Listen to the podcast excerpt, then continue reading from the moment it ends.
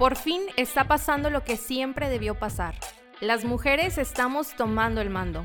Estamos tomando las decisiones de la vida pública de nuestro país. Pero para llegar a esto, el camino no ha sido fácil. En este podcast conoceremos a aquellas mujeres que lo han conseguido, quienes están cambiando el significado de la política, devolviéndole la dignidad y su propósito de origen, el bien común. A través de sus historias, ellas te contarán los retos que han enfrentado y cómo en la actualidad la violencia política de género es más común de lo que pensamos. Queremos inspirarte para que juntas tomemos acción, porque el mundo y nuestro país necesitan más mujeres al mando.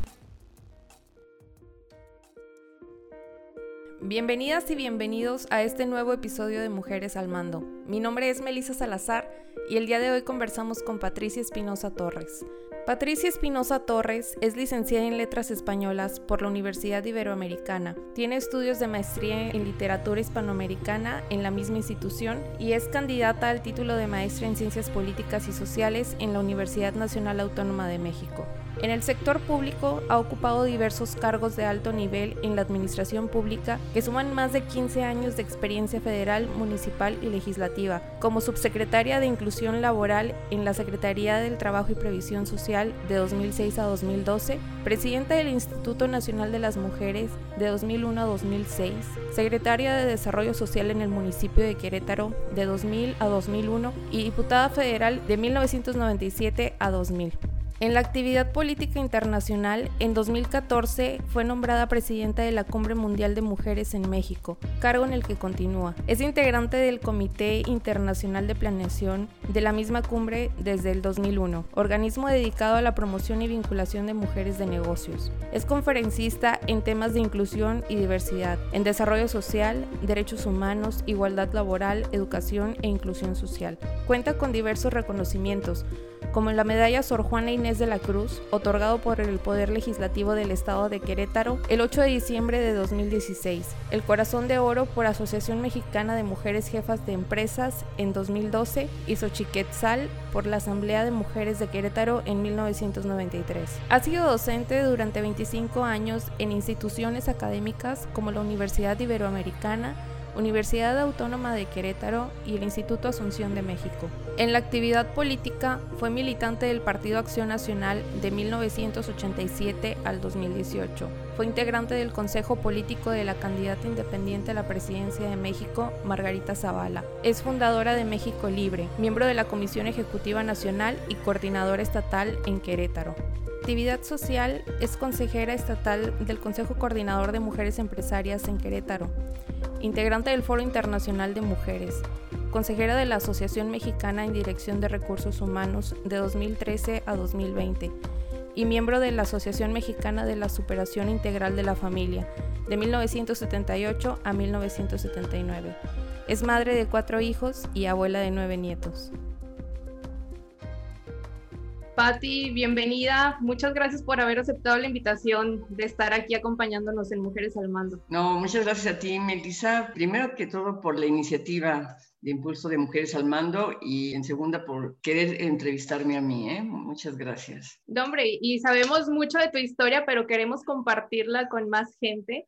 Entonces me gustaría empezar preguntándote, ¿quién es Patricia Espinosa?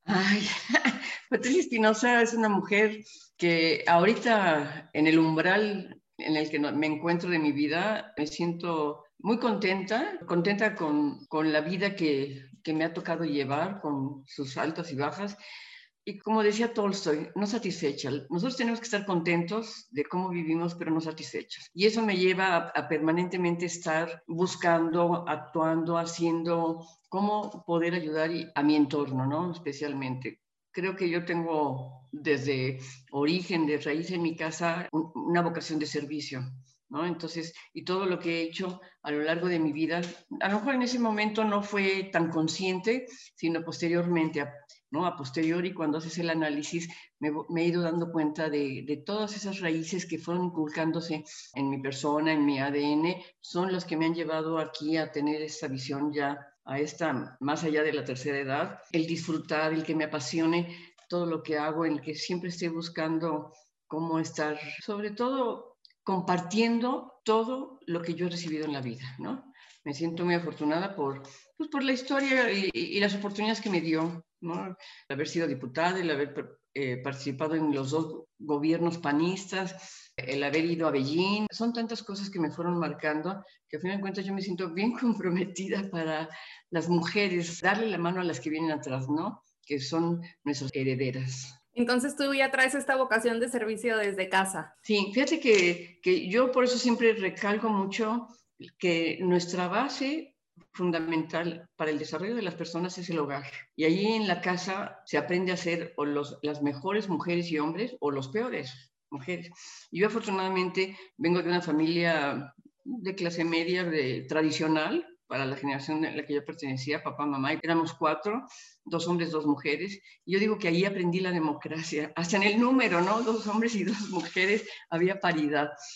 ¿Y por qué? Porque mi papá era un, hombre con una visión intelectual mucho más avanzada de su época y mi mamá una mujer guerrera también, ¿no? A pesar de que ella pertenecía a una sociedad donde no hicieron carrera, no, trabajaban, pero realmente una mujer sumamente inteligente. Y entre los dos formaron una familia que yo al ver a mis hermanos y a verme a mí, creo que nos cimentaron en los valores fundamentales del hogar, del amor, del servicio, de la responsabilidad, del compromiso. Entonces, a mí nunca, fíjate, nunca me dijeron eh, en mi casa, sírvele a tu hermano. Y mira que yo pertenezco a la generación de fines, del, fines de los 40, 50. Nunca me acuerdo que me hayan dicho eso. Mi papá se, llegaba de trabajar, comíamos, era la época en que toda la familia comía junta, y él compartía cuánto había ganado o cuánto, cómo le había ido en el trabajo, cómo íbamos a invertir, o sea, en qué aplicábamos el bono que, por ejemplo,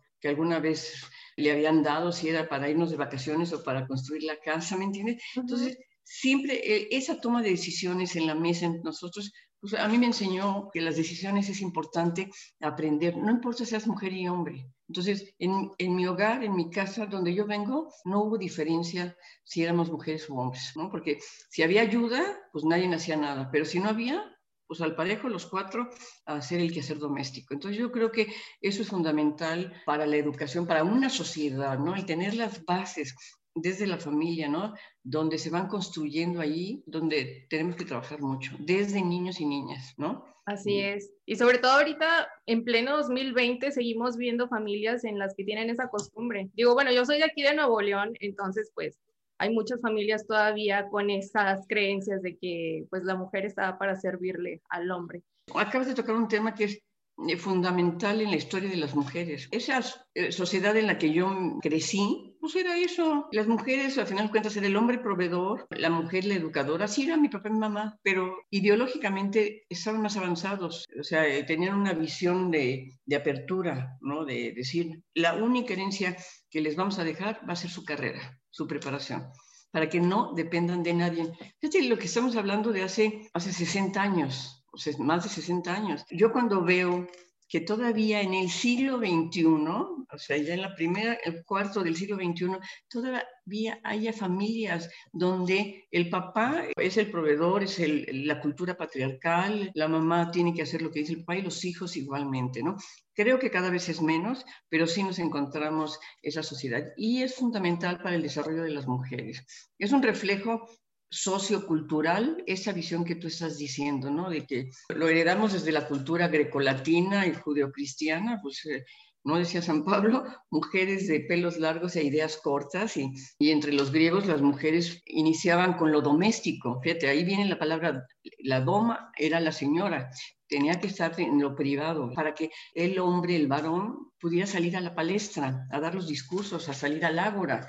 Entonces, es lo público. Y desde ahí esa dicotomía entre lo público y lo privado nos va marcando la historia de las mujeres, ¿no? Hay una serie de circunstancias posteriores que, que afortunadamente ya en el siglo XXI hemos logrado superar. No es suficiente, pero la base yo creo que uno de los elementos fundamentales es la educación, tanto en la casa y que haya congruencia con la escuela, ¿no es cierto? Y después con el trabajo. Son estos pasos que de una sociedad donde tenemos que ir ampliando esta visión y de la igualdad y del respeto de los derechos humanos tanto de hombres como mujeres y eliminar todos esos estereotipos y barreras que nos van limitando a que una sociedad se enriquezca con toda su, su gente, hombres o mujeres, no importa. ¿Por qué nosotros hemos alzado las voces ahora? Bueno, yo desde antes que ustedes, ¿no? Yo, los últimos 15 años del siglo XX y ahora todo lo que va del siglo XXI, ¿por qué alzamos la voz? Porque no estábamos contentas con que nos marginaran, que no nos incluyeran en la toma de decisiones, que no participáramos realmente en las situaciones importantes de trascendencia, ya sea en, en, el partido político, en la escuela, en el trabajo, en el mundo, ¿no es cierto? Y es este, ¿no? Y nosotros como mujeres respondiendo a, un rol moldeado por la cultura patriarcal, ¿verdad? Entonces, e, esa es Patricia Espinosa, ¿no? Una mujer que nace en una familia tradicional, tradicional de, de mediados del siglo XX, pero que a final de cuentas yo sí creo que ya en mi ADN venía esa, esa visión de ir más allá, porque a final de cuentas, pues me casé joven, a los nueve meses nació mi primera hija, tengo cuatro hijos, nueve nietos, entonces es lo mejor, lo más valioso de mi vida, ¿eh? aquí entre paréntesis, yo creo que no se contrapone y, los amo a ellos, y, y, son reflejo también de esa historia, ¿no? De equidad, de apertura, de compartir tanto mis yernos o no era con, con mis hijos e hija, ¿no? Hijas e hijo. Entonces, y pero sí siento que cuando yo volteo y reviso mi generación, sí me despegué, porque además, bueno, era lo tradicional, te casabas, atendías la casa, los cuatro hijos seguidos, pero de todos modos, como yo sabía que no, yo estudié literatura, no podía ejercer mi profesión, porque a mí me ofrecieron participar en la dirección de, la carrera y en la Ibero, que era de letras, pero yo no podía porque yo, tenía tres hijos, estaba esperando el cuarto. Entonces, lo que hice, como me fascinaba mi profesión, la literatura, entonces lo que hice fue dar clases, entrar al ámbito educativo, dando lo que me gustaba, me apasiona la literatura, preparar las clases, ese contacto. Di durante más de 20 años, eh, fui docente, tanto en en, la Asunción, que era mi escuela, como en la Ibero, que también era mi escuela. Cuando me vine a Querétaro, pues en la Universidad Autónoma de Querétaro, en el TEC de Monterrey, donde yo pudiera, el dar clases para mí también era mi pasión, ¿no? Era compartir con los jóvenes, porque sentía que también ese contacto con la, con la juventud, con los estudiantes, te, te ayuda y te enriquece. Entonces, pero ¿y por qué elijo ser docente? Porque era la forma en que podía seguir yo atendiendo a mis hijos, con los horarios escolares, las vacaciones, todo eso. Y, no me arrepiento, ¿eh? O sea, no me arrepiento, a lo mejor pude ver, otros piensan, truncó su carrera profesional. Pues no, porque al final de cuentas como me apasionaba el ser docente, para mí fue parte de un enriquecimiento importante que me ha servido también como base para mi desarrollo político en toda la actividad. Y eso me ayudó, porque yo también estaba convencida de que si había decidido casarme y ser mamá, tenía que cumplir y hacerlo mejor. Hay una frase que a mí me encanta y yo la asumo, que era de la fundadora de mi escuela, que es una santa, Santa María Eugenia, decía, haz lo que eres de la mejor manera posible. O sea, ¿qué, ¿qué, pensaba? Yo hago lo que me gusta y si no me gusta, hago que me guste. Y así fue. Entonces disfruté mucho, sí, con lo que significa tener cuatro hijos seguidos y todo eso. Y no me arrepiento porque ahora volteo y veo, son adultos y, y veo que han formado familias de valores similares y son gente de bien, sirviendo a cada uno en su espacio, a nuestro país, a nuestro querido México, ¿no? Este, y que también tienen esa vocación profesional de servicio. Entonces, yo creo que ahora sí entiendo que los jóvenes, y no estoy de acuerdo, en que muchas veces de las jóvenes profesionistas porque les tienen que elegir, sobre todo cuando son ejecutivas, ¿me entiendes? Eh, y que tienen que, elegir entre seguir su carrera o aceptar una posición de alto, de toma de decisiones en altos mandos o su decisión, su vocación personal de, de, crear una familia. Esa dicotomía no la deberían de vivir las mujeres. Las mujeres no tienen que enfrentarse a esta disyuntiva de que si o trabajo o me caso y tengo hijos. No, lo que se tiene que hacer es hombres y mujeres juntos, esa pareja, decidir. Y eso es lo que yo veo que ahora muchos jóvenes,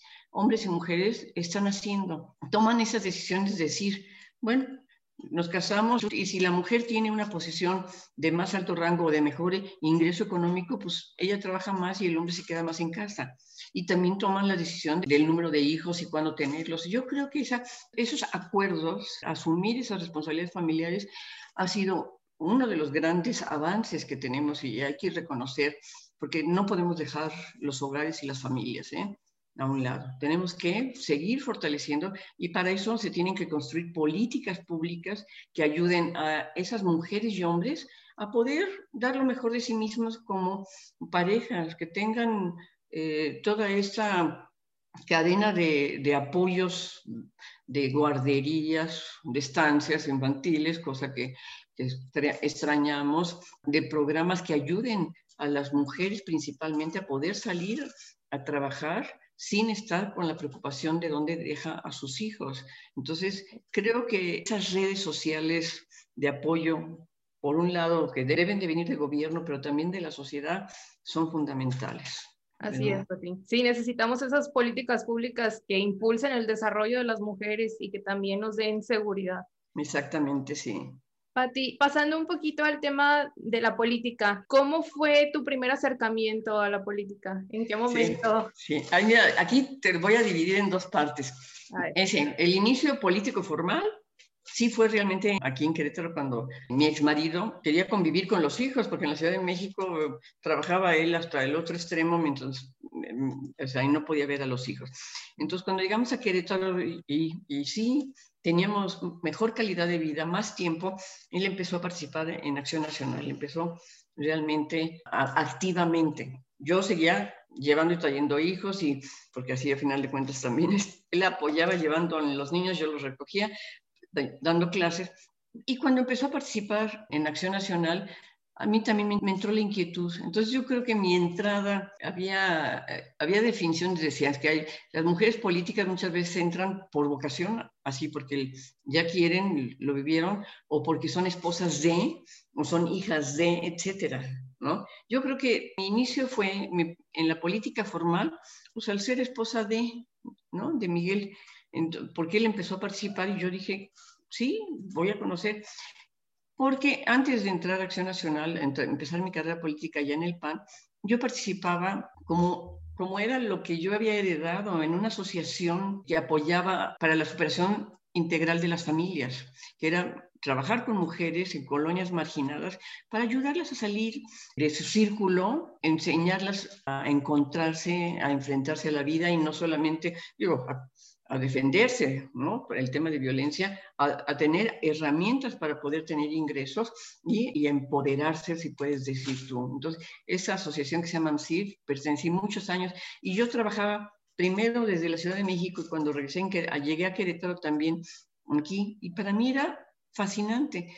Yo tengo en mi persona esa vocación altruista y de servicio, porque lo vi con mi mamá. Mi mamá siempre desde chica, lo que yo recuerdo es íbamos a la iglesia y se repartían bolsas de frijol y de arroz a la, a la comunidad de escasos recursos, o después ella se iba a dar, a dar alfabetización a la cárcel de mujeres, ¿me entiendes? Entonces, siempre hubo en mí ese despertar del, de la vocación social y así apoyé muchas, estaba yo estudiando en la Ibero y después iba en, algunos grupos de apoyo de, en las comunidades, etcétera, ¿no? Entonces, yo ah, cuando, cuando empiezo a, a trabajar en AMSIF, pues era un trabajo que me satisfacía y sobre todo ver el crecimiento de esas mujeres de zonas, de zonas populares o de zonas marginales, cómo se iban eh, reconociendo, empoderando impresionantemente. Entonces, cuando, cuando yo entro, empiezo a participar en Acción Nacional, bueno, ya en, en la política más formal, me doy cuenta que lo que yo estábamos viendo en AMSIF, que era en ese momento la doctrina social de la Iglesia,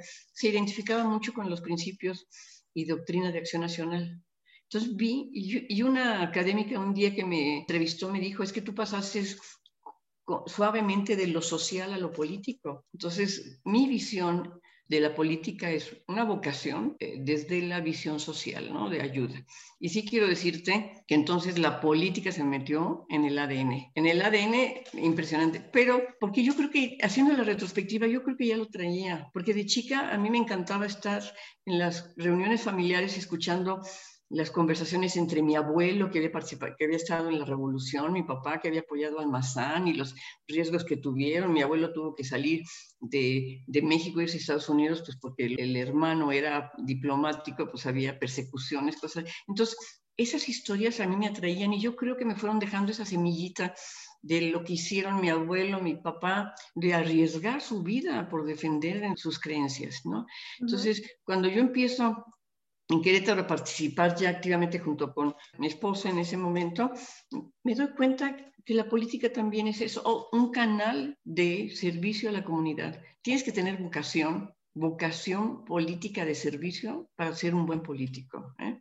Yo creo que eso es importante y desafortunadamente ahora vemos que esa visión de servicio a la comunidad, pues eres un servidor público, es para servir, ¿no? Así empecé la política formal y la informal en retrospectiva es esta parte, ¿no? De mi historia personal, ¿no? De pasar de lo social a lo político. Y bueno, ahorita que lo mencionas, creo que es importante comentarlo, que para estar en política hay que tener vocación de servicio, porque muchas veces también pensamos que los mejores gobernantes o los mejores candidatos son quienes tienen más maestrías, doctorados, etcétera. Pero yo creo que si no se complementa con una vocación de servicio, de nada va a servir que tengan los mayores estudios si no tienen ese sentimiento de, de ayudar realmente a la población. Sí, fíjate que, que el, que el, el, tienes razón en lo que dices. Es importante, por supuesto, que la gente preparada, pero eso no puede marginar o no puede determinar que van a ser los mejores hombres y mujeres políticos.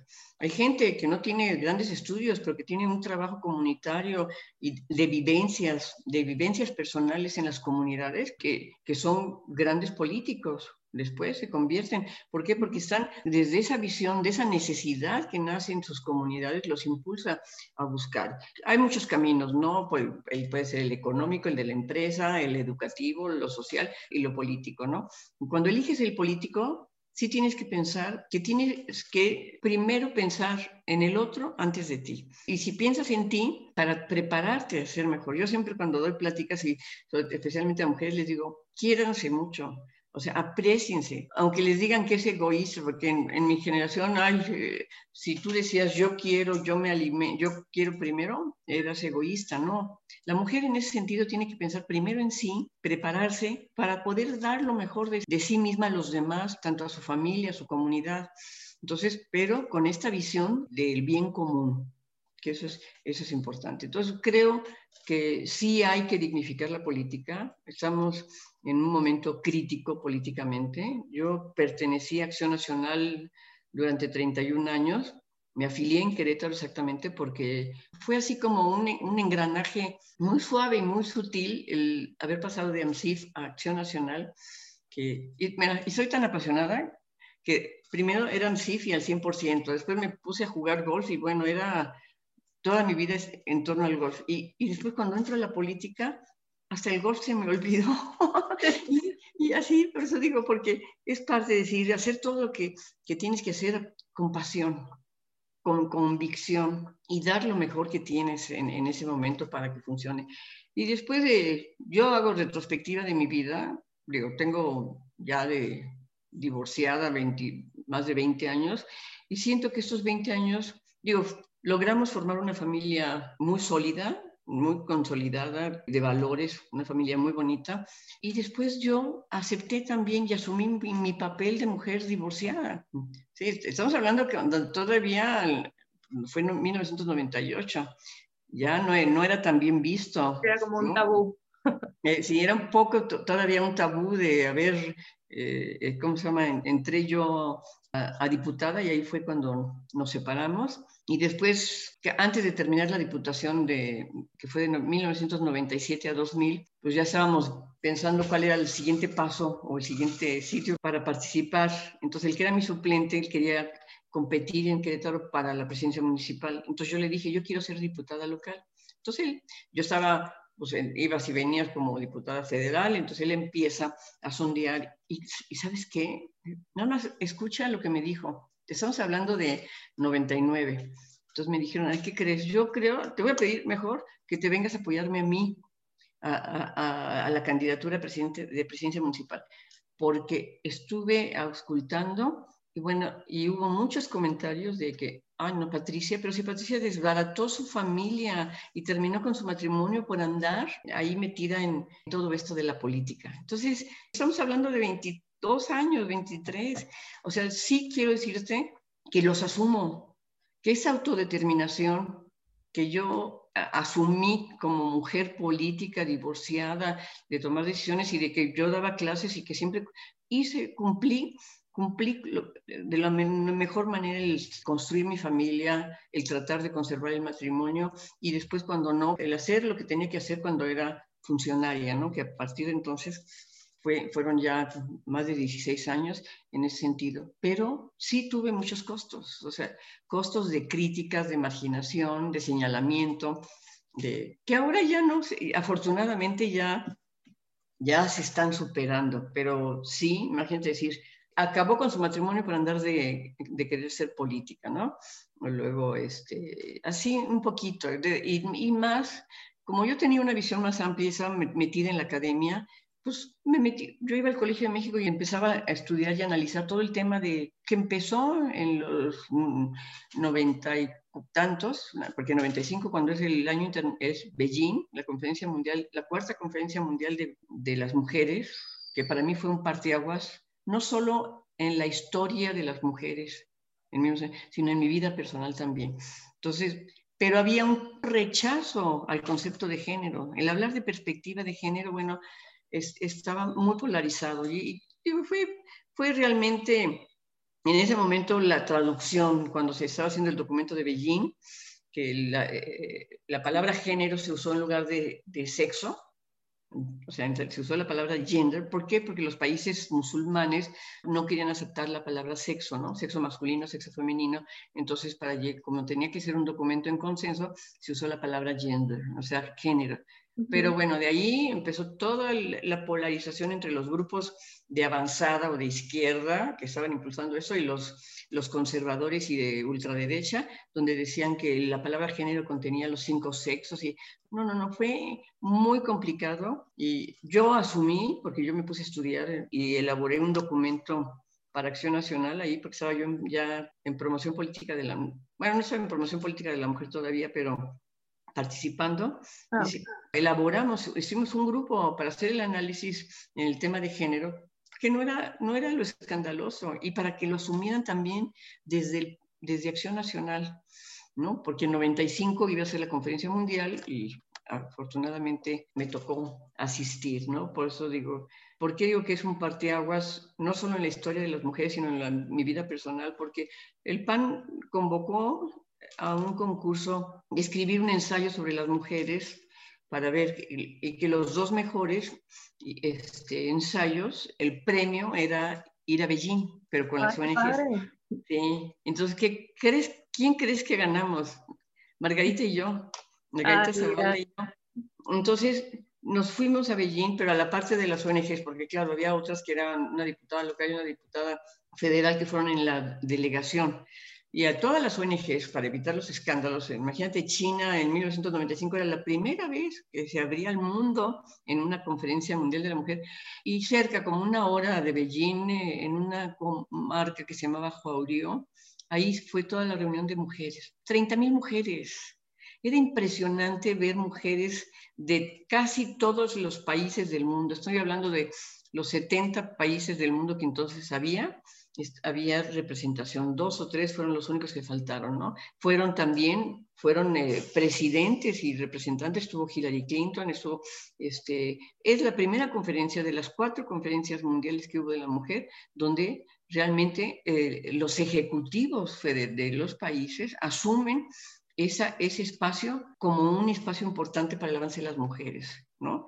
Entonces, es impresionante, reconozco yo todo el grupo al movimiento feminista, que fue el que, que le reconozco, que a lo mejor sí escandalizó, pero para hacer, hacer rupturas hay que escandalizar muchas veces, y es como el péndulo. El, el feminismo se fue al otro extremo y a la hora de regresar tenemos ahora muchas de esas cuestiones. En esa plataforma de acción de Beijing, que es un documento muy valioso, desde 1995, estamos hablando de 26 años, sigue siendo actual, porque ahí está hablando de la, de la participación de las mujeres en el en, bueno, en, altos niveles políticos, en la economía también, en está hablando ya desde las, de las cuotas necesarias para poder este, participar en, eh, las mujeres en los espacios públicos, habla ya del, tema de la niña, habla del tema de violencia familiar, o sea, realmente es una, un documento, una plataforma fundamental. Y el haber convivido con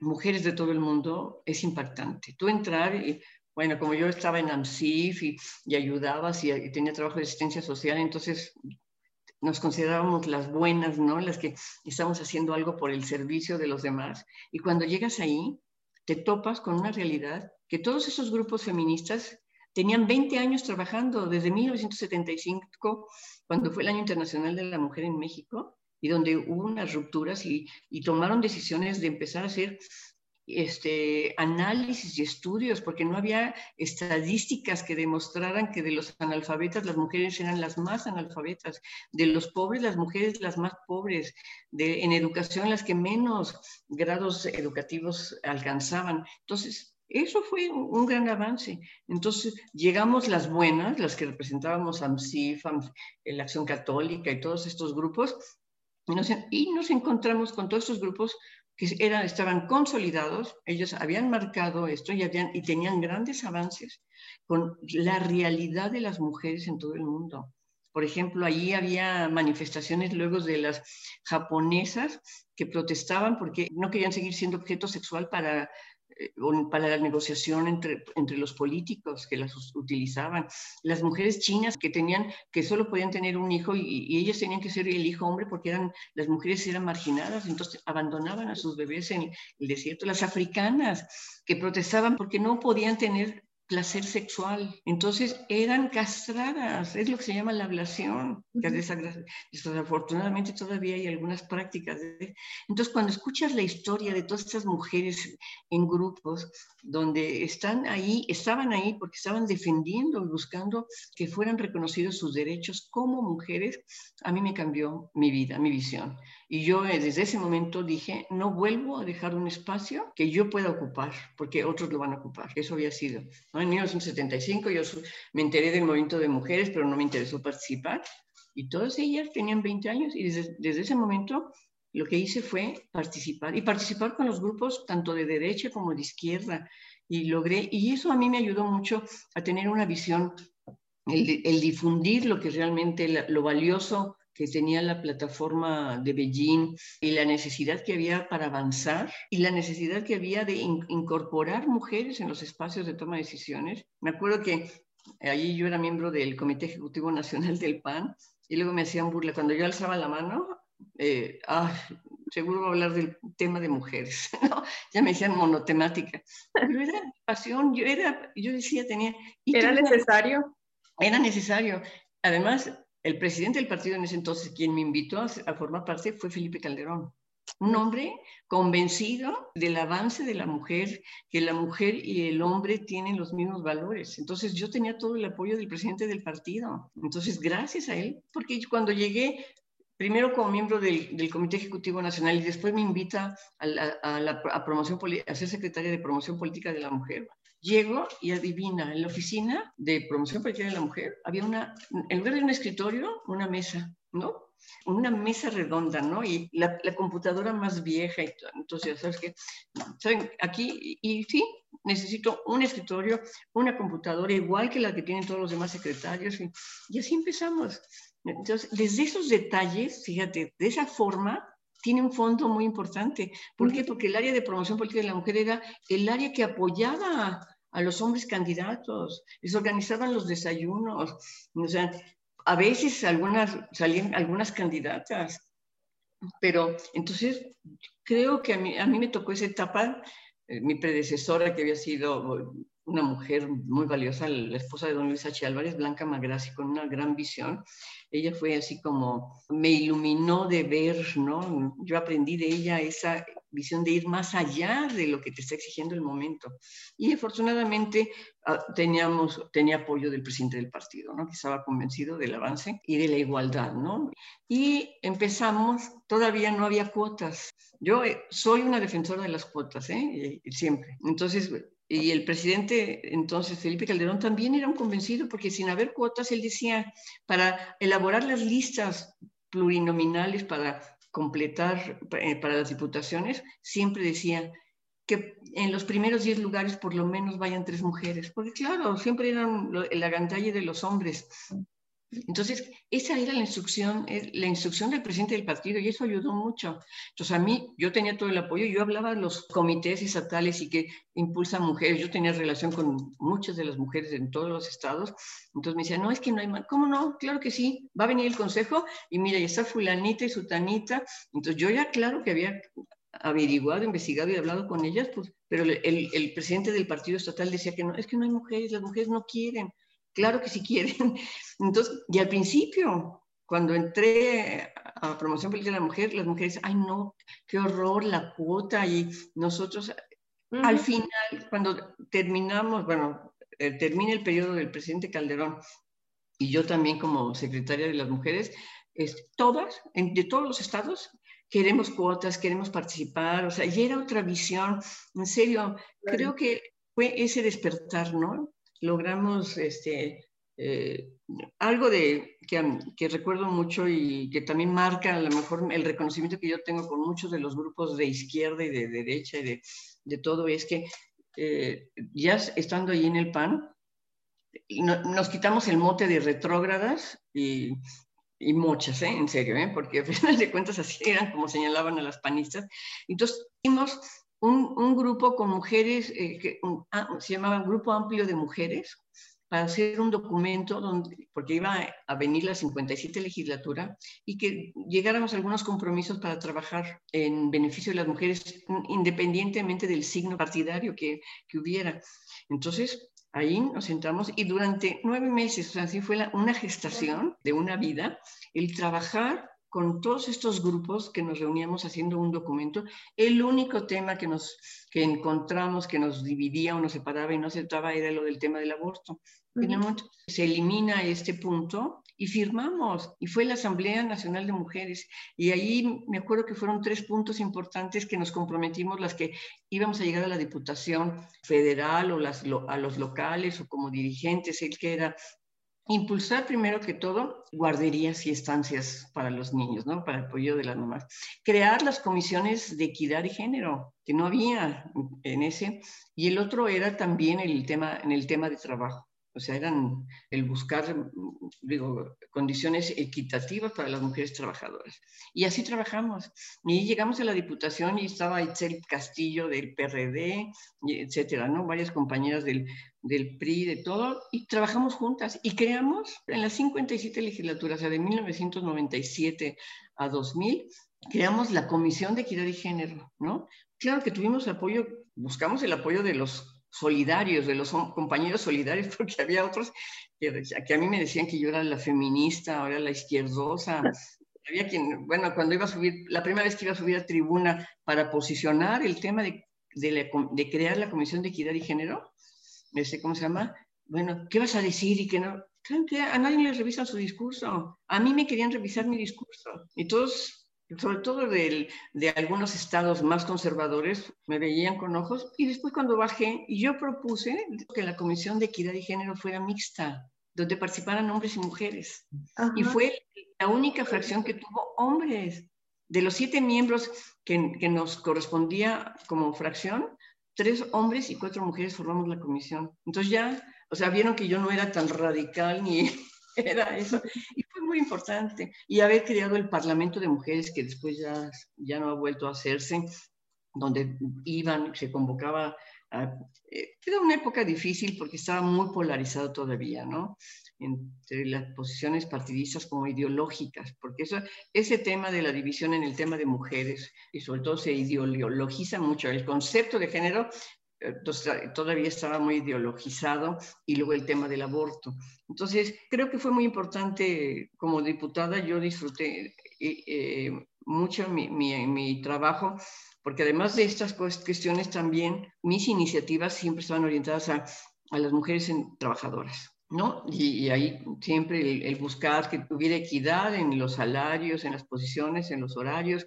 Me acuerdo que presenté una iniciativa donde se llamaba, porque pues claro que yo estudiaba mucho y en la Unión Europea ya se había aprobado en los códigos lo que se llaman las ganancias conyugales, que quiere decir que todo lo que haces durante el matrimonio, o sea, no lo que tenías de antes o heredaste, pero todo aquello, a lo mejor la mujer no trabaja y el hombre sí, pero cuando venía la separación, a la mujer no le tocaba nada. y ahí fíjate, ve lo importante. ¿Por qué había violencia? ¿Por qué hay violencia? Porque la mujer no se puede separar o salir de casa. ¿Por qué? Porque no tiene cómo sostener a él, ella y si tiene hijos, a los hijos. Sí, porque es totalmente dependiente del hombre.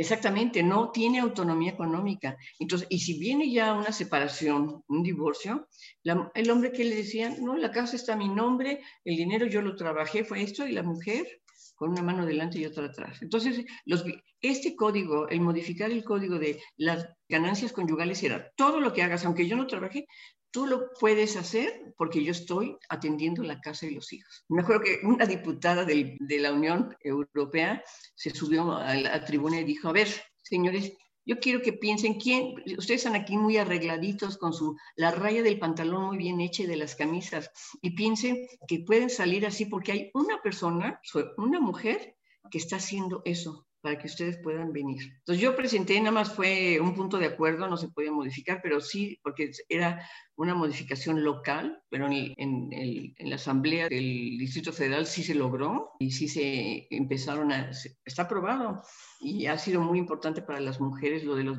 también los ha perjudicado, porque a lo mejor si la mujer tiene más, pues también ya sabes que tiene que dar su parte no importa, pero todo ese tema de trabajar ha, ha, sido lo que me ha seguido sosteniendo, todo el tema de las mujeres, claro, en lo social, en, la participación política, en la toma de decisiones y sobre todo en lo económico. Fíjate. Cuando em, empezamos toda esta búsqueda y esa, eh, ¿cómo se llama? ese trabajo que, del tema del impulso de las mujeres, la década de los 80, o sea, ¿qué impulsa? Hubo unas grandes crisis económicas, no solo en México, en todo el mundo, que impulsó a las mujeres a salir a la calle. Yo digo así, a lavar y a planchar ajeno, ¿no? ¿Por qué? Porque tenían que ayudar e incrementar el, ingreso familiar, porque un salario no alcanzaba. Entonces las mujeres salimos a la calle, al, trabajo, así se dice, en condiciones inequitativas. ¿Por qué? Porque tenía que seguir atendiendo casa, casa, hijos, marido, y luego salir a, te digo, a planchar, lavar ajeno, a vender por multinivel o, o a dar unas clases, alguna cuestión que entonces viene una carga muy fuerte sobre los hombros de las mujeres. ¿no? ¿Por qué? Porque entonces la mujer asume eso. Yo digo que a lo mejor nos faltó la visión a las mujeres en ese momento que ya después se hace, decir, yo voy a salir a completar el, ingreso, pero tú también vas a entrar a la casa a ayudarme.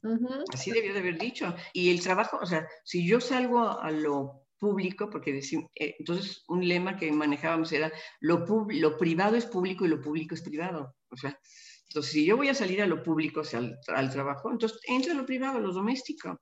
Y no solamente es lavar el coche y llevar niños a la escuela, es también ayudar y atender a los hijos y educar. Entonces, sí faltó y por eso viene todo ese desequilibrio y este peso de, del trabajo social y de atención de, los hogares sobre los hombros de las mujeres, que le quita un gran eh, peso al Estado. Porque esas mujeres cuando, cuando hay que atienden hijos, trabajan y después también se quedan con los adultos mayores, los ancianos, los padres, pues le está quitando un peso al Estado, ¿no es cierto? Por eso, por eso cuando se, impulsa en el sexenio del presidente Calderón lo de las estancias infantiles, porque eso es, realmente era una necesidad para las mujeres y recomendaciones de los organismos internacionales. Pero bueno, ya ves que todavía nos quedaba el espíritu de que las mujeres somos las Wonder Woman, y, y, así, y fíjate, eso viene porque nos educaron para ser niñas perfectas. Tú tienes que hacer todo perfecto, por eso te tardas más en tomar decisiones. Los niños no importaba, agarraban y cogían la pelota y sin saber ya peloteaban y jugaban fútbol y todo, y nosotros hasta que aprendiéramos las reglas, las, las decisiones, porque, porque nos habían dicho que las mujeres tenemos que ser perfectas. Y lo que tenemos que hacer ahora es enseñar a las niñas a ser valientes, no perfectas, que se equivoquen, que asuman decisiones, que no esperen. A mí me tocó cuando decías, ¿por qué no te lanzas de candidata? Ay, no, es que yo todavía no estoy preparada, mejor que sea fulanito. Entonces, ahí eso, ¿por qué? Porque las mujeres siempre estamos esperando tener el 100 para poder pues, incursionar. Y el hombre con que tenga el 6 o 7, ya con eso se lanza. Y en el tema económico, que está controlado principalmente por hombres, ha sido el espacio todavía más complicado. A pesar de que fue el espacio que impulsó a las mujeres a salir al mundo público, como digo, a la calle, así, es donde tenemos más pendientes, porque ha habido avances en, en lo social, con algunas, muchas iniciativas, con, en lo político, el, el, haber logrado ya, primero era la recomendación del 30%, luego ya fue obligatorio el 30%, luego el 40%, ahora la paridad. Entonces yo, la igualdad sustantiva, creo que en política, y se ha demostrado que tiene que ser obligatorio, porque alguna vez en Italia, cuando ya habían puesto la cuota y vieron que ya había mujeres y hombres, dijeron, Ay, no hace falta la cuota, la quitaron y en la siguiente eh, legislatura no hubo mujeres y si tú lo quitas ahorita, te apuesto, si no hay esa obligatoriedad, todavía el mundo no ha habido este cambio sustancial de que estén convencidos. Algunos sí, pero no general. Yo te apuesto que no lograríamos la paridad si no quitamos la obligatoriedad. No, pues sí, apenas en estas elecciones que pasaron, eh, pues varios partidos tuvieron ahí problemas porque pusieron candidatos y no había, no estaban cumpliendo realmente con las cuotas. Estaban poniendo más hombres y en los municipios, bueno, por ejemplo, te puedo decir aquí en el área metropolitana de Monterrey, están poniendo a más candidatos hombres en los municipios que sigan ese partido y pues sí tuvieron ahí un problema, pero, pero sí es lo que tú dices, si realmente no existieran estas acciones afirmativas, o sea, las mujeres estaríamos relegadas. Y en el tema económico, en el área económica, cuando yo tengo un grupo de amigas que son, que son ejecutivas de altos niveles, todo eso, después de que ya me jubilé, porque cuando perdimos en el gobierno con el presidente Calderón, pues ya dije, ya, me correspondía mi jubilación administrativa, pero también dije, me voy al júbilo de mi vida. Entonces, desde entonces dije, voy a vivir el júbilo porque puedo hacer lo que me gusta y lo que quiero como yo quiero. Y a partir de 2013 he hecho eso, vivir el júbilo de mi vida, de las oportunidades que he tenido. Entonces, mucho, claro, eh, empecé a trabajar en el tema económico con grupos de mujeres para impulsar el incremento de mujeres en los consejos de administración, porque hay un porcentaje bajísimo. Yo ahorita también eso me llevó a que eh, participaba en la Cumbre Mundial de Mujeres, eh, que es una, una, una, ONG internacional. Yo era parte de la mesa directiva de este comité y, y en 2014 la presidenta de esa cumbre, de la Global Summit of Women, me invitó como chair o presidenta en México. Entonces, desde 2014, aquí impulso y cada año se hacen estas cumbres y he llevado mujeres mexicanas, porque a mí me gusta presumir a las mujeres mexicanas para que participen en las mesas ministerial que hay o en los paneles donde participan. Hay paneles de CEOs y, de, y también de empresarias y de eh, ejecutivas, etcétera. Y sí me he llevado buenas delegaciones porque creo que hay mujeres muy valiosas en el tema económico que no están suficientemente reconocidas. Ahora ya, este, al principio con mis amigas de este ámbito, cuando yo les hablaba de la cuota, no, qué horror, y lo entiendo, porque en el ámbito económico es una lucha fuertísima. Yo admiro a las mujeres ejecutivas y empresarias porque se están moviendo en un mundo masculino, Digo, así como nosotros antes en el político lo hicimos, el mundo económico es más duro. Porque la economía, los hombres recomiendan hombres para cuando va a haber consejos de administración y todas las decisiones, y, y, sí tiene un sesgo masculino toda la estructura económica. Entonces, esas mujeres que han llegado a ser CEOs, lo que están como la presidenta de Pepsi, con la, la CEO de Visa en México, etcétera, todas esas eh, en, en Nissan, y ya ahorita ya se está escuchando que hay mujeres de esos, porque hay capacidades, pero entonces empezamos a impulsar a mujeres líderes en, en, una e, economía incluyente. Y a eso me dediqué desde 2013, todavía sigo en ese tema de, de, que lleguen mujeres a espacios de toma de decisiones en el ámbito económico empresarial. ¿Por qué? Porque habiendo lo que se llama la masa crítica ahí de tres mujeres en consejo, así se llaman, ¿no? Por lo menos tres, ese, ¿cómo se llama? Ya va a haber avance. Y, y, está demostrado que las mujeres al llegar a esos espacios de toma de decisiones de altos niveles, eh, se van beneficiando, primero que todo, porque es negocio, las empresas, porque comparten su ser mujer, su visión, su visión de socializar y también ayudan a las mujeres que están en lo que llamas la pipeline o la base, que está el 70% de mujeres trabajadoras. Después, en el siguiente nivel es un 20%, donde son las gerencias. Y en el nivel de CEOs o de consejos de administración, estás hablando que en México hay 6%. Cuando, mientras ya en Europa, gracias a que hay cuotas o leyes especiales, legislación, legislación o normatividad especial, ya hay más del 40% de mujeres, la obligatoriedad de mujeres en, los consejos de administración. Entonces, todo esto, todo eso es parte de lo que hago, o sea, sigo, haciendo. Ya después aquí cierro con el tema que sí, yo me sigo sintiendo panista de corazón, de origen de raíz. Soy Gómez Moriniana, para mí creo que la esencia de Acción Nacional para mí es fundamental y me sigue marcando mi, visión política. pero en 2018 presenté mi, renuncia a Acción Nacional después de 31 años, porque yo ya sentía que quienes estaban al frente en las dirigencias ya no respondían a los principios de Acción Nacional al que yo había entrado. Y además, entonces me sumé a apoyar a Margarita, primero como candidata independiente y después para formar México Libre, que era realmente iba a ser un partido ciudadano. Y estaba convencida. Y hubiera sido un gran partido si no nos hubieran negado el registro. Pero bueno, independientemente de eso, yo soy coordinadora de México Libre en Querétaro, impulsé candidaturas independientes como de México Libre sin partido aquí en Querétaro, y luego nos apoyó el que es, que es gobernador electo, y un partido local apoyó a varios de mis candidatos.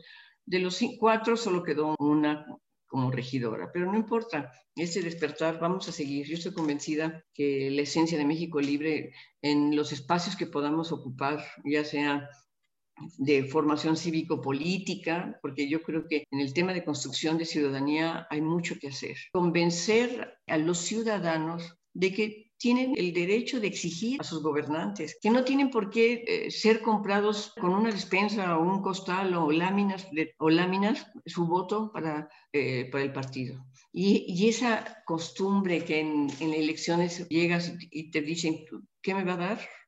Yo te voy a dar un México mejor. Y eso es lo que tenemos que hacer. Y por eso queremos dedicarnos ahora a construir ciudadanía, a dar, a capacitar, a convencer a la gente que tiene que buscar participar como ciudadano, ciudadano para exigir sus derechos, ¿no? Tomar esta conciencia. Ya hubo un despertar ciudadano pero todavía falta que más despierten y en el momento que el ciudadano le diga yo no voy a aceptar y te voy a denunciar porque si tú como candidato a diputado de mi distrito ofreciste eso y no lo has cumplido, señalar. Entonces, construir ciudadanía y vigilar a los gobernantes eh, a través de un programa cívico-político, eso es lo que tengo planeado ahora impulsar mientras viene lo, lo siguiente. que seguro vendrán muchas cosas. Oye, ¿y qué les dirías a las niñas y a las mujeres que sueñan con entrar a la política? ¿Qué les digo? Que la política es un espacio importantísimo para que participen, que hay que dignificar la política y hace falta niñas valientes, más que perfectas, y mujeres que estén participando desde su visión de ser mujer. Tenemos que modificar esta, esta política que todavía tiene un sesgo patriarcal, a pesar de la paridad y todo, todavía no se asume esta, esta cultura inclusiva, convencida. Entonces, sí decirles, sean valientes, láncense, porque todas las mujeres tenemos mucho que aportar a la vida política de nuestro país. Y México nos necesita. Necesita, ese, este gran país necesita gente política activa en todos los espacios, tanto de elección como de designación en, participando en espacios de gobierno, participando en direcciones, en posiciones, porque este, para ir modificando y demostrar que no todo es corrupción, que la política no es cosa sucia, la política es la actividad más digna y noble que puede hacer una persona. Entonces tenemos que reivindicar la política, que está muy desprestigiada. Entonces eso le digo, y las mujeres lo podemos hacer. Claro que sí, ¿no? Y, ya cuando te das cuenta que sí se pueden hacer las cosas bien, es cuando despiertan todavía más tus ganas de, seguir trabajando. Claro, claro.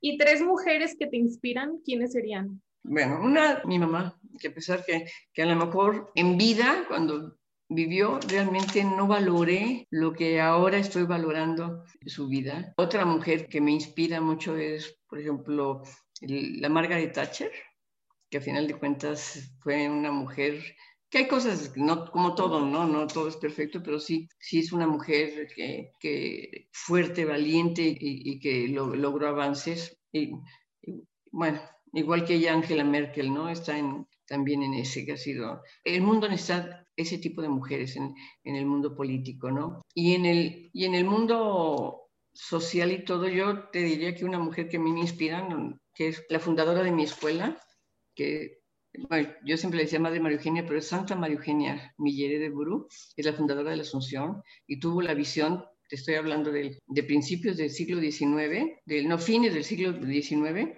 cuando crea la Asunción y esta visión de educar a las hijas. Primero eran, porque así estudió la reina de España, como también la hija del jardinero en Europa. Entonces, una mujer que impulsó a las mujeres en esa visión de salir adelante con seguridad, con, pues a lo mejor no era el lenguaje que se usaba, pero yo digo que si María Eugenia viviera ahorita, estaría hablando de empoderamiento y del tema de igualdad de, de oportunidades y de todo esto. Y por eso esa frase que yo la asumo como propia, ¿no? De ser lo que eres de la mejor manera posible. Y así nos educaron en la Asunción. Hay muchas más, pero sí. Pero también, ahorita, ahorita que dices tres, ¿por qué nos cuesta más trabajo referirnos a mujeres? Ay, si te dicen, puedes mencionar rápidamente tres o diez nombres de hombres. Nombres. Entonces, ahorita hace falta lo que se llaman role models, mujeres líderes. Hay que construir liderazgos de mujeres donde las mujeres puedan identificarse, donde las niñas puedan ver, yo quiero ser como, mira, tuve una cosa, a mí un día, cuando de las pláticas que tanto me dediqué a dar, que me invitaban, ¿no? Y, estaba con todo este tema de la economía y de las empresas y el role model y no sé qué, y un día, bajando después de mi ponencia, me dice una chica que trabajaba en la empresa, ¿sabe qué? Usted es mi role model, ¿me entiendes? Entonces dices, bueno, ya por lo menos de todo ese auditorio ya logré que una, bueno, fue la que me lo expresó. Pero, entonces también tenemos que trabajar eso, en construir liderazgos de mujeres para que las mujeres, las niñas, vean que las mujeres, que las mujeres somos líderes también y podemos cambiar el mundo. Así es. Pues de hecho, este espacio es para eso, para inspirar a más mujeres a través de las historias de ustedes que tienen ya un camino recorrido, que han tenido experiencias tanto buenas como malas, y nosotras aprender de todo eso para poder seguir trabajando desde el ámbito político, que es en lo que va en específico este podcast. Y de hecho, Patti, este, te lo comentaba hace unos días que platicábamos, que tuvimos una conferencia contigo creo que en diciembre, más o menos. Me acuerdo que era el día de la fiesta de fin de año de mi trabajo y que hasta llegué tarde porque estaba ahí. ¿Allá en Nuevo León que organizó Norma? Sí, la que organizó Norma. Hazte cuenta que ese día yo tenía poquito que había entrado a trabajar en, en esa empresa y este, me dijeron, bueno, vamos, como somos poquitos empleados, vamos a hacer una cena de fin de, de año y total. Y así de que, ching, coincide con, el, con la conferencia que va a haber con Patti, con Maru y con Margarita. Entonces, ese día estaba arreglada yo ya estaba con mi vestido, peinada y todo, pero estaba en la conferencia, se me hizo súper tarde, llegué tarde todavía a la cena, pero dije, no, o sea, quiero estar aquí, estaba al pendiente y de hecho ese día te escuchaba y decía, ¿cómo puede ser que Patricia, o sea, los años que tiene, sin ofender, cómo tiene una mentalidad mucho más abierta que la mía. O sea, eso sí me movió muchísimo, por eso decidí como investigar más y de hecho platicaba con mi novio y le decía, es que, o sea, escúchala, checa lo que dice, o sea, cómo se expresa, qué es lo que piensa. Y de ahí empezó el tema de hacer este podcast. O sea, poquito a poquito comentamos el tema del feminismo. Entonces, pues ya, creo que fue en enero cuando empezó a agarrar más forma, empezamos con el proyecto. ¡Ay, qué lindo! Y dijimos de que, ah, bueno, pues todavía tenemos tiempo para poder arrancarlo el día 8 de marzo, para que fuera pues una fecha en especial. Pues apenas llevamos cuatro meses con este podcast, pero sí, o sea, tú fuiste también parte importante en esta inspiración para que se formara el podcast de Mujeres al Mando. Sí, fíjate que yo también algo que recomiendo mucho y, a lo mejor puede servir a quien nos escuche, el decirles, siempre ten tus metas claras, vive con pasión al 100% y ve cómo quieres llegar y hasta dónde quieres llegar. Cuando yo cumplí 60 años, dije, inicio mi último tercio. O sea, por lo menos dije, quiero vivir otros 30 años. Y me veía y quiero ser activa y que la gente diga, por aquí pasó Patricia, dejar huella, que eso es importante. Entonces, pero sí tenemos que tener claro, y muchas veces las mujeres estamos viviendo al, momento, al día siguiente. Las metas y los sueños no los concretan porque están moldeados por el entorno social, ya sea masculino o de familia o de trabajo o lo que debe ser como mujer. Entonces yo a cada mujer le diría, tú planteate tus metas, cómo quieres llegar y lo vas a lograr. Y eso es lo que yo me planteé y por eso todo lo que hago lo vivo apasionadamente. Como debe ser. Así es. Oye, Pati, y por último, me gustaría preguntarte, ¿cómo te gustaría ser recordada? Ser recordada como Patricia cumplió con su vida para lo que vino. Venimos a ser felices y a ser felices a los demás, ¿no? Y creo que mi ADN ya se ha marcado que, que yo me iba a dedicar y me iba a, apasionar y a orientar por el apoyar al mundo de las mujeres, ¿no? Entonces, sí quiero ser recordada como como esa mujer que impulsó y que ayudó y, dio la mano a las que venían atrás para, para que a lo mejor no vivieran algunas de las críticas o el bullying que a mí me tocó vivir, ¿no? ¿No? Sí, sin quejarme. Yo digo que, que afortunadamente, fíjate, cuando te, alguien un día, cuando platicando de mi vida, me dice, pues no has tenido una vida fácil. Bueno, yo creo que la vida no es fácil. La hacemos fácil cuando la, vivimos con gusto. Entonces, sí me tocó las críticas y el, el ataque y que me bajaran de la lista cuando yo quería ser diputada y, este, ¿me entiendes? Y así esas eh, situaciones que sí, en política, sí, sí fui víctima y fui víctima también de violencia. ¿No? Cuando yo llegué a la, a, la diputación, estaba en la, la, legislatura anterior, nos heredó el, inicio de toda la, ley de la violencia intrafamiliar. Nosotros nos tocó ya este, concretarla. Me di cuenta que yo había sido víctima de, de violencia. Y son cosas que dices, pues, qué bueno que me di cuenta y la concreté. Y yo lo había asumido y lo había aceptado. Y yo creo que no hay una sola mujer que diga, nunca he vivido, nunca he vivido violencia o discriminación. Yo no creo. Ojalá llegue el día, y yo lo pienso porque tengo nietas mujeres, que, que, mis nietas, o sea, no pasen por esto y que hombres y mujeres ya sean. Pero hasta ahorita que diga una mujer, nunca he vivido una discriminación, hay que analizar la vida. Yo, según esto, nunca había vivido violencia y cuando me doy cuenta, claro que había sido víctima de violencia y de discriminación, ¿no? ¿No? Entonces, yo creo que la toma de conciencia de tu ser mujer, de lo que hace falta. Y más ahora, por ejemplo, que yo te decía, cómo fui yo educada y que dices tú, si tú hay familias ahorita, sí es cierto, que, que siguen ahí la, la, la, la, mamá, bueno, qué bueno que, que, que, y las mamás que pueden cuidar a sus hijos sin hacer otra cosa mientras van creciendo está bien. Yo no estoy en contra de eso, es fundamental. ¿No? pues ya depende de la decisión de cada una y lo claro, claro, pero que, que a final de cuentas la vida, tu vida personal, esté moldeada o marcada por la de los otros, ¿no? Eso es lo que no podemos aceptar las mujeres. o sea, yo con gusto me dediqué a mi familia, a mis hijos, a, la casa, al marido, todo. Digo, funcionan o no funcionan, pero, pero sí cumplí con eso. Pero, pero no fue lo único. O sea, a mí no, no, me, no me cortaron las alas, ¿no? eso es importante, ¿no? O sea, que, que podamos volar, podemos volar y equilibradamente. Las aves vuelan con equilibrio porque tienen dos alas. Y ese es, y ese es el mundo que tenemos que, que hacer, eh, que, que, tiene dos alas. El mundo está formado por hombres y mujeres y tenemos que lograr ese equilibrio. Para, y ojalá lleguemos a ese día en que esa ave vaya con todos los hombres y las mujeres volando y construyendo una sociedad con igualdad de oportunidades, con el respeto de los derechos de todos y equitativa, ¿no? Así es, Pati.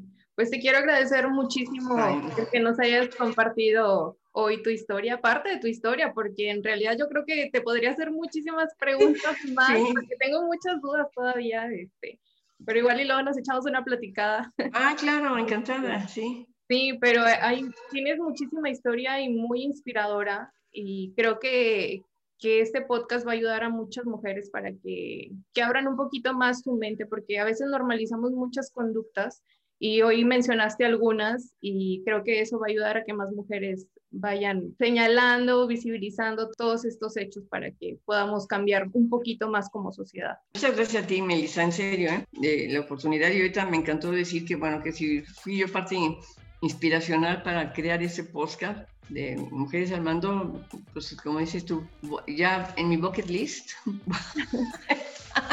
vas palomeando, ¿no? No, y, y, es cumplir, eso es lo que me siento muy afortunada en que me toque hacer eso, ¿no? Que, que tenga tantas esas oportunidades y me siento más comprometida, por supuesto, por todo lo que me ha tocado vivir y, y por eso lo, lo, quiero compartir. Exacto. Sí, es nuestra responsabilidad también compartir. Claro, por supuesto. Pues muchas gracias, Pati. No, no, gracias a ti, Melissa. ¿eh? Gracias por escuchar Mujeres al Mando. Si te ha gustado este episodio, compártelo para seguir inspirando a más mujeres. Y no olvides seguirnos en nuestras redes sociales. Mujeres al Mando Podcast, una producción de Melissa Salazar y Víctor Lucio.